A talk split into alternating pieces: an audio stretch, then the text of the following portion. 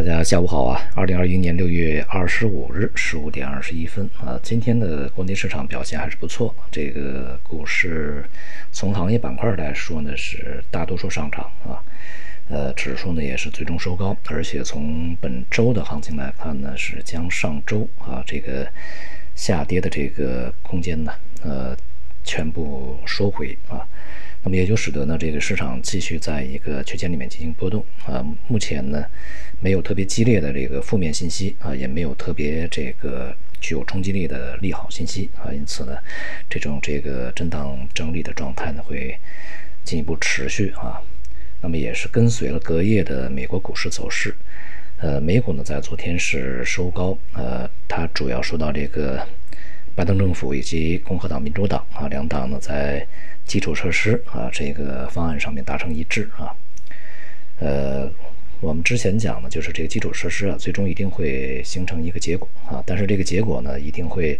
比这个拜登政府先前提出来的少很多啊，大概呢打个对折，就是谈判一般情况下跟特朗普那个策略大致相同啊，叫价高一点，到最后这个互相让一让啊，向中间靠，那么打个对折稍微多一点啊，这应该是一个。呃，最为可能的结果，因为毕竟民主党在两党里面、两会里面啊，两院里面还是占着一个为主多数啊，所以说最初啊，这个拜登政府呢提出来的是两点三万亿啊，这么一个基础设施的规模，到明昨天啊，这个提出来的方案呢是一点二万亿啊，两点三万亿、一点二万亿，这就是对折多一点点啊，这个结果是呃。非常有意思啊，那么这里面呢，呃，有很大一部分会用到什么这个桥梁啊、公路啊、这个电力呀啊等等这些呃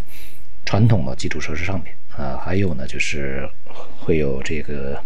有有很大一部分呢也是用在什么电网啊、互联网啊、宽带啊啊这样的一些我们叫做新基建啊。呃，美国的公路确实很糟糕啊，去过自驾的都知道，美国这个电网在，呃，前段时间美国这个发生的这个灾害里面啊，也是整个一个州的电力瘫痪啊，确实比较陈旧一些，而且互联网的这个覆盖的范围啊，不像中国现在走到哪儿基本上都有信号啊，美国确实还是不行，而且信号也都很差啊，这个很多地方也没有什么四 G 信号覆盖。呃，稍微偏远一点就很就收不到信号了啊，尤其是一些荒原里面就是比较麻烦啊。因此呢，这个最终啊，这个方案呢，还是呃可以说是得到了一个不错的结果啊。当然，这里面呢，对于像医疗、家庭、教育，呃这方面投入是没有的啊，基本上是空白。所以说，在未来呢，恐怕拜登政府还要通过其他的办法来去这个实现啊这么一个目标吧。呃，不管怎样的这个，呃，它是有利于啊美国未来的一个经济啊成长的，呃，但是呢，未来八年时间里面，呃，这个释放一点二万亿啊，这个规模数字也不是说特别大啊，呃，相比较中国而言呢，这个数字还是比较小一点啊，因此呢，对于这个大宗商品也好啊，呃，整个的这个上游的这种。呃，原材料端这种这个刺激呢，应该不是说特别大啊。那么未来呢，也存在着全球基建这么一个可能性啊。呃，如果这西方啊，就是美国和他的盟友们所倡导的那个新的基建方案啊，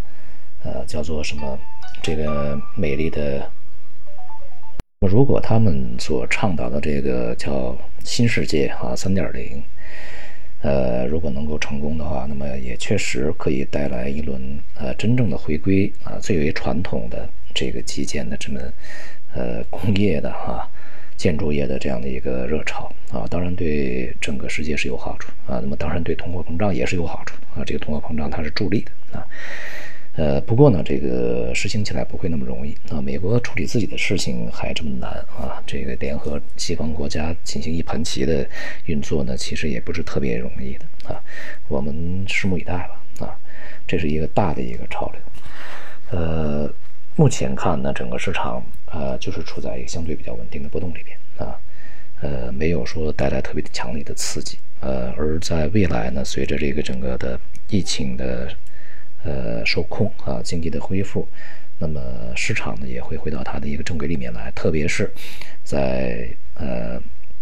前边啊，这个资金大举进入以后所推高的这个估值过高的一个呃